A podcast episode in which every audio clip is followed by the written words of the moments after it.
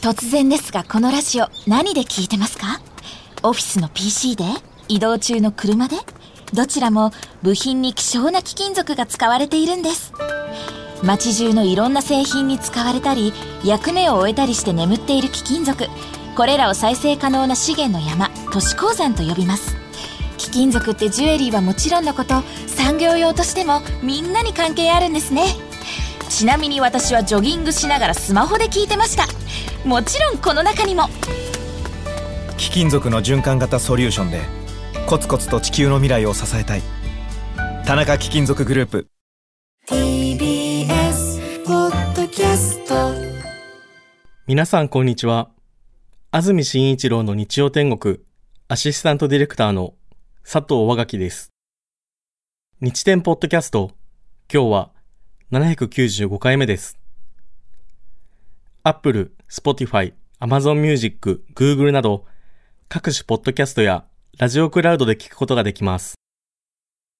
日曜朝10時からの本放送と合わせてぜひお楽しみください。それでは、5月28日放送分、安住紳一郎の日曜天国。今日は番組のオープニングをお聞きください。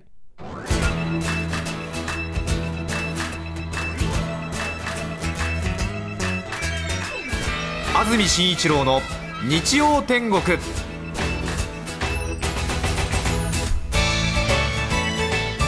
おはようございます。5月28日日曜日朝10時になりました。安住紳一郎です。おはようございます。中澤由美子です。皆さんはどんな日曜日の朝をお迎えでしょうか？関東地方今日は曇りです。夜遅くから雨のところがあります。東京の降水確率午後10%夜は20%です。予想最高気温東京横浜水戸で25度。千葉熊谷宇都宮前橋で26度の予想です。今日は夜から雨の予報になっているところもあります。どうですかね？今のところそんなに降るかなという感じではないんですがただただ明日月曜日は完全に雨の一日になるようです。気温は今日より5度ほど低く最高で20度前後までということです。週間予報はご覧になりましたでしょうか？ちょっとびっくりする週間予報になってますね。本当に？月火水金土と雨マークになってますね。木曜日が曇りだけということです。来週1週間は木曜以外は雨の1週間。で次の日曜次の月曜まで雨でその次の火曜の曇りとなってますね。なかなか。うん。これはもう。そうですね。明日明後日中に関東地方でも梅雨入りするかもしれませんということですね。この並びを見るともうそう思いますよね。関東で5月中に梅雨入りとなりますと2011年以来12年ぶりとなります。ねえなんか今年は早い時期に30度を超えたりとかね。梅雨も少し早めのようですし。うん。急いでる。急いでますね。ねどこに行くんだという感じですけども。さて先週は私は新潟県の十日町に番組の中継で田植えに行ってきたんですけどもね。気分転換になりました、まあ、仕事で気分転換っていうのもちょっと横柄な話なんですけど素晴らしいところでした。新潟県ね。十日町。十日町市、ね、棚田があるんですけれども、ね本当に風が棚田ってのは抜けるんですね。平地で作るよりもこう棚に作ってるのは工作する場所がないから、まあ、傾斜地に作ったっていうことなんだとは思うんですけども、ただ棚田山の傾斜地に作ってるんでこう風の抜けがいいっていうことで意外に虫の被害がなかったり当然日当たりが良かったりさらにはまあ田んぼに入ってくる水や土の栄養が上から順番に入ってくるので棚田で取れるお米の方が美味しいなんていうふうに言われるわけですが、うん。まあ、平地でね平たいところで作ってるお米も十分に美味しいんですけども、ええ。棚田米といって少しブランド的になってるんですけれどもそんなに違うかなと思って私ずっと思ってたんですけれども、私はどっちかというとあの平野で育ったのでええ。棚田に対してのそんなに信仰はなかったんですけども 棚田素晴らしいですね。あ、そうでしたか。ええ。ええ。もう普通にもううんなんていうんですかね。えー、The wind is blowing って感じですね。なんかね、へえ blowing って感じです本当風が常に抜けてましたね。はい。ええ。素晴らしかったですね。これは美味しいお米が取れるだろうなと感じでした。へねえ。最近は農業従事者の高齢化もありましてなかなか全員が全員もう棚田千枚田段々畑を見ることができないのでということで耕作放棄する方が多いらしいですけれども、なかなかその光景未来に残したいという地元の人も多くて、ということで都会に住んでいる人にお金を出してもらってその棚田を1年間だけオーナーになってもらうというような仕組みができているようですね。で結構その棚田バンクと呼ばれる組織が大きくて私東京に戻ってきてから私その棚田バンクやってるんですって人2人ぐらいから連絡もらいましたね。そうですか。へええ。えぜひ皆さんも興味がありましたら調べてみてください。そうですね。ただアメリカで業界8位とか9位の銀行が破綻しましたでしょう。でした。棚田バンク破綻しないのかなと思って 事務局の人に意地悪で聞いてみましたけど。ええ。あそれは考えてませんでしたって言ってました。余計なこと聞いてね、ん。そうですね。もうちょっときっとシンプルなバンクだと思いますですね。そうですよね。でもねやっぱりあのその年農家の人と一緒でやっぱりあれですよね。うん。お米が不作の年もあるわけでうん。不作の年はやっぱり当然収量が下がるということで逆にねなんか地元の方々が申し訳ないと思ってお米を逆にその年は近くから集めてたくさんくれたりなんかするって話もちらっと聞きましたけどももちろんそれは善意でねあの全員が全員じゃないと思いますけどもなんかそんなこともありつつということでしたね。あとは地元の女子サッカークラブが地元の農業を手伝いながらクラブチームをやっていてということでその女子サッカー選手たちが農業を手伝ってくれるっていうもうなんかよくわかんない状況になっちゃって。ええ。ねえ。なんか新しい形だなと思って。そうです。ぐーっとね。うね。ん。なんで私は新潟県の棚田で女子サッカー選手と田植えをしているんだみたいなことになりましたけども。そうねですね。楽しい交流ですね。なんだかね。うん。フィクションでではなかなか思い描けないですよね。本当に思いがけない。女子サッカーは当然男子サッカーほどスポンサーに恵まれていないということは皆さんもわかると思いますけどもやっぱりね行くところでね結構ね女子サッカー選手とね合うんですよね。なんでなんだろうと思ったらやっぱりそういう頑張ってる企業とか新しい取り組みしてるとこなどは女子サッカーをスポンサードするっていうのはそういうのは風潮にあるかもしれませんね。一度行った長野のキノコ会社もえ女子サッカー選手が働いてて。ええ。で午前中はキノコ工場で働いてで午後は練習に行くって言ってね。なので白衣を工場で着ていた人が急にロッカールーム行って出てくると サッカーのユニフォームだってびっくりしたっていう 話前にしたと思いますけど。そしてそのスピードがすごいんですよ。やっぱり午前中働いてて午後から練習って口では簡単に言いますけども少しでも練習時間を確保したいから工場から出てきてロッカールーム入ってもう本当引田天候みたいな感じのスピードで出てくるんですよものすごい速いんですよ。本当に中でどうやって着替えてるのかなと思うぐらい、へえ。えー本当にコントみたいな、うん。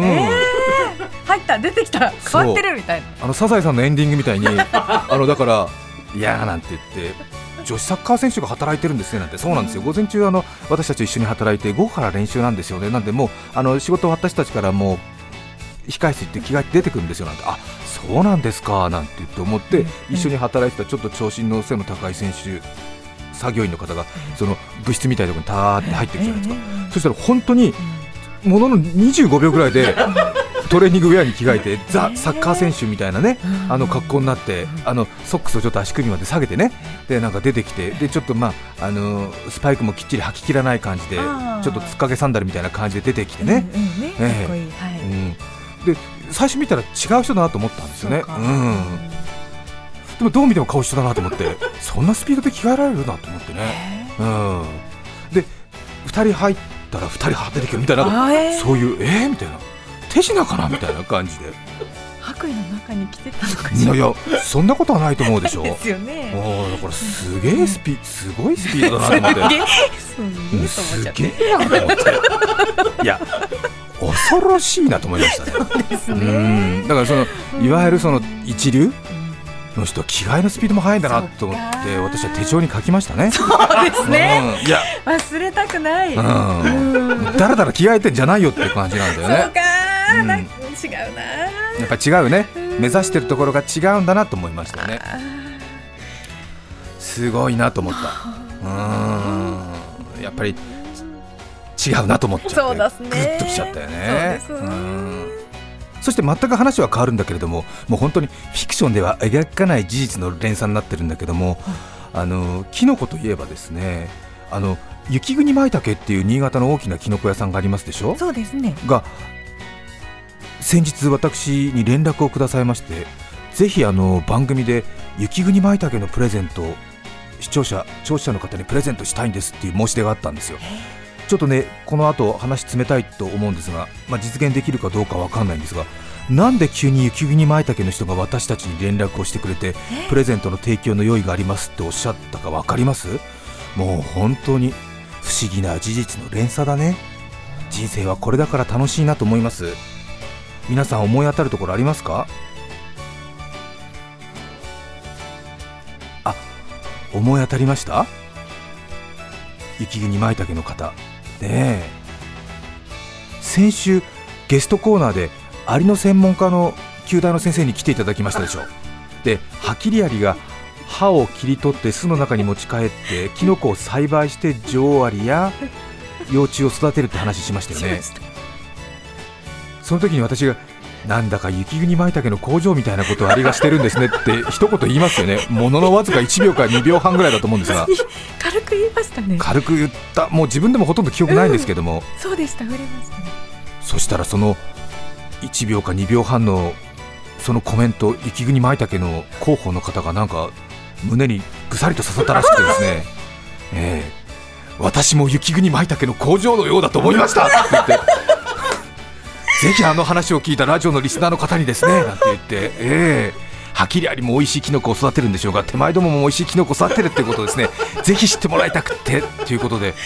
あの舞茸の大株の方をですねぜひあのご提供させていただきたいんです。なんてことになりました。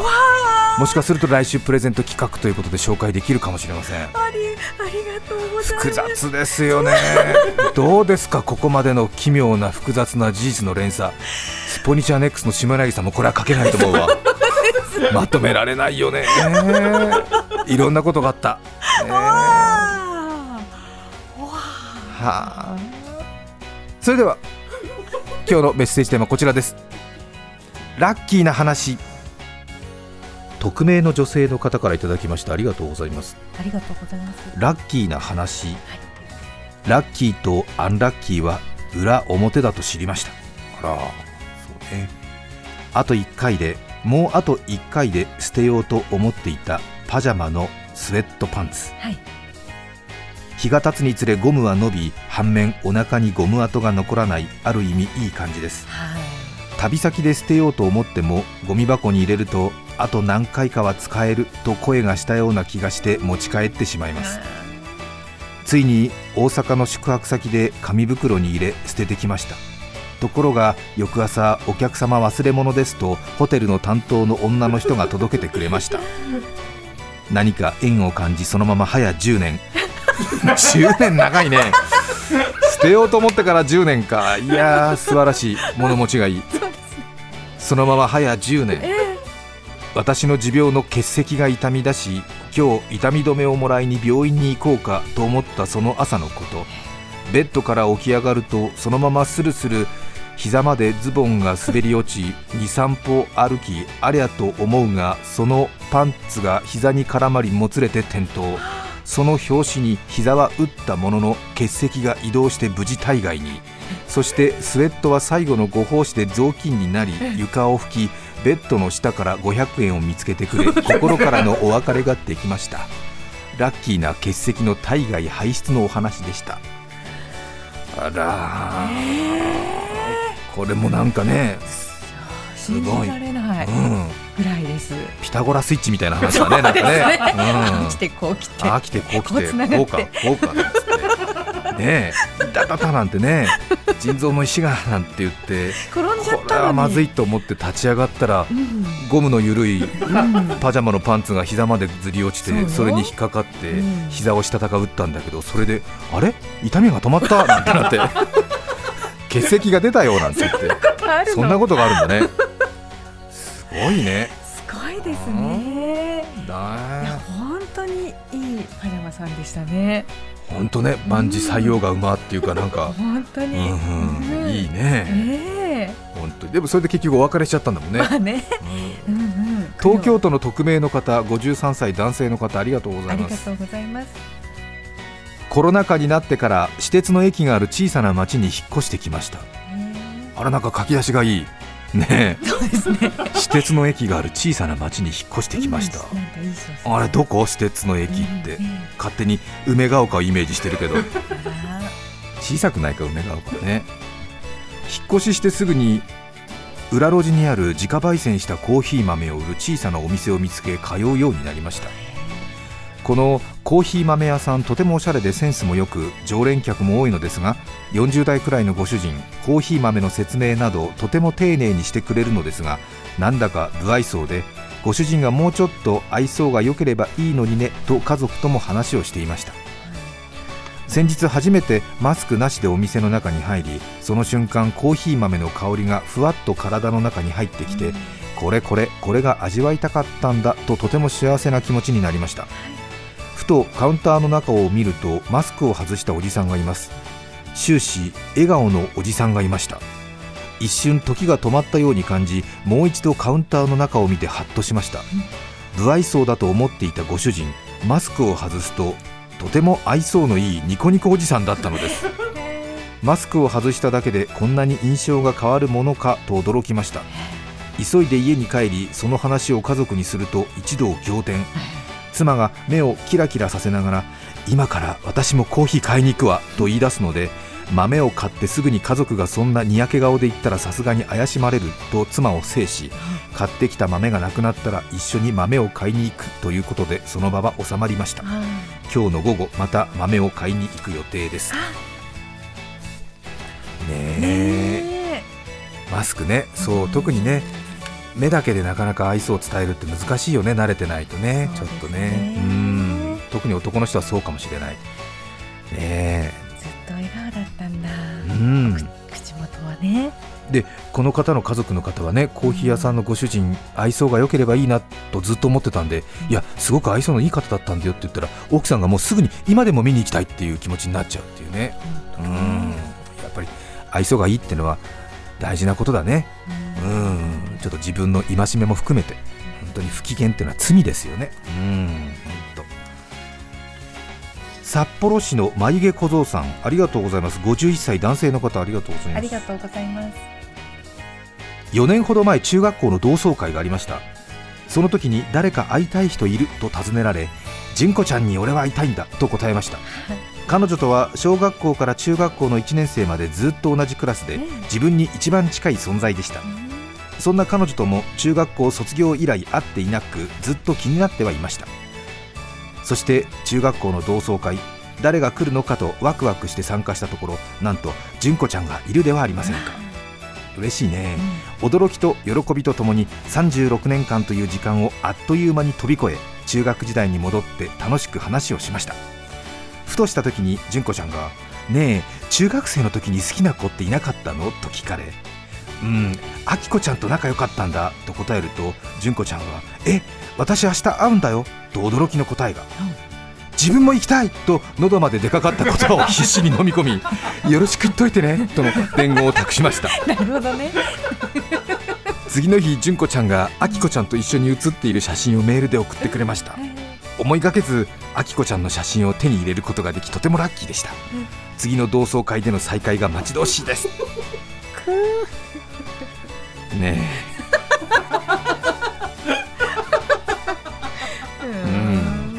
え。どうですか？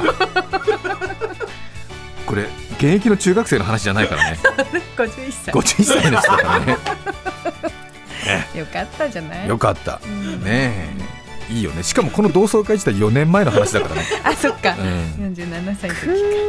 うんどうですか？うん。ねえ。気持ちわかるよね、うん、自分も行きたいってね。喉まで出かかった言葉を必死に飲み込み、とうん、よろしく言っておいてねとの伝言を託しました。やっぱりねこうやってねあれだよね。こういうやっぱり思い出を胸に生きていくんだよね、うん、中澤さんは少し引いてるんでしょ？全方位外交でおなじみの中澤さんでさえさすがにちょっと。いや勉強になるな。勉強になる。はい。男の人は引きずっちゃうからね。うん。ずっとね。うんいいじゃない？この思い出がこの思いがあるだけでこの人はご機嫌で50歳60歳生きられるんだから、そう思いますよ。うん、うん。本当に中澤さんは最近はちょっとそういう感じを隠しきれてないね。男の人のこういう感じダメなんでしょ？今を生きなさいって感じなんでしょ？うん。いいけど、ん。そうですね。なんだろうな。まあ女の人も両手は物手を挙げて大賛成ではないよっていうことだけはお伝えしておきたいあかな？あきこちゃん純子ちゃん？あの女の人も同じ気持ちではないよってこと？あきこさん純子さんじゃなくてこの話を聞いた女の人の反応は安住さんと同じではないよってこと？あだから気持ち悪いと思う人が多いってことでしょ？もういるよっていういるよっていうことでしょ、うん、でもいいじゃん。迷惑かけてないから。いいよ。いいですいいです。本当いいんです、いいんです。ただうんうん。その、あのあのいろんな世の中の考え方があるよっていうことをそうだよはね、い立場としてうん。軽く伝えているということです。わかりますよ。私もあのうん。でも楽しそうにしてるからさ。そうだよ、うん。ハッピーで本当良かったですねってだから言ってるじゃん。そうですよ。ねえ。50代60代男の人ね生きるの難しいんですよ。ねえ。なかなかね。まあ女の人もそうですけどもね、ええええ。なのでちょっとこういうのでね。え。あの自分の精神のバランスを取っていくえいやいいいいと思う。いやそう。いいと思うよ。ほらあのコマーシャルとかでもさ、い。なんかあのあれじゃん黒酢とかって体にいいとかって言うでしょ？黒酢黒酢、はい。うん。ええ黒酢とかね。ええ。梅肉エキスとかさ、そうですね、うん、聞くでしょ、ん。あれ甘酸っぱいから体にいいわけでしょ？だからこういうあの自分自身の甘酸っぱい思い出っていうのはね体にいいのよ。いいの本当に。いや甘酸っぱいっていうのはね本当体に効くから口に入れるものだけじゃなくて感じるものすべて。甘酸っぱいなーっていうさ。うんなのか。いや本当そうなんだ。だからさこうやっぱり甘酸っぱいものに対してね、うん、あるんだよねやっぱりね、うん、そうそうそうそう、うん。だからあの黒酢とかさ体にいいんだよ。ね、うん、もずく酢みたいなものがだからこの人がもずく酢食べかか健康のためにもずく酢食べてると思うと優しい気持ちになれるでしょ、本当ですね、うん、体のために。うん、そうもずく酢食べてんだって言ってあそうかそうかと思って偉いなと思うそうですね。もずく酢食べてるんだよかった。皆さんからのメッセージをお待ちしています。5月28日放送分。安住紳一郎の日曜天国。今日はこの辺で失礼します。安住紳一郎の日曜天国。顔なしゼニーバススワタリユバーバユバードアオガエルにぎはにぎにぎはやみにぎはやみ琥珀主お聞きの放送は「千と千尋の神倒し」TBS ラジオ905954さて、来週6月4日の安住紳一郎の日曜天国。メッセージテーマは乗り物の話。ゲストは森口博子さんです。それでは来週も日曜朝10時 TBS ラジオでお会いしましょう。さようなら。TBS ポッドキャストねえねえ、モトブルって知ってる？もとぶるそうそう、モトブル。もとぶるそうそう、モトブル、モトブル。そんな僕たちモトブルのレギュラー番組が始まりました。毎週日曜午後11時から配信スタート。涙あり涙ありの30分ぜひお試しください。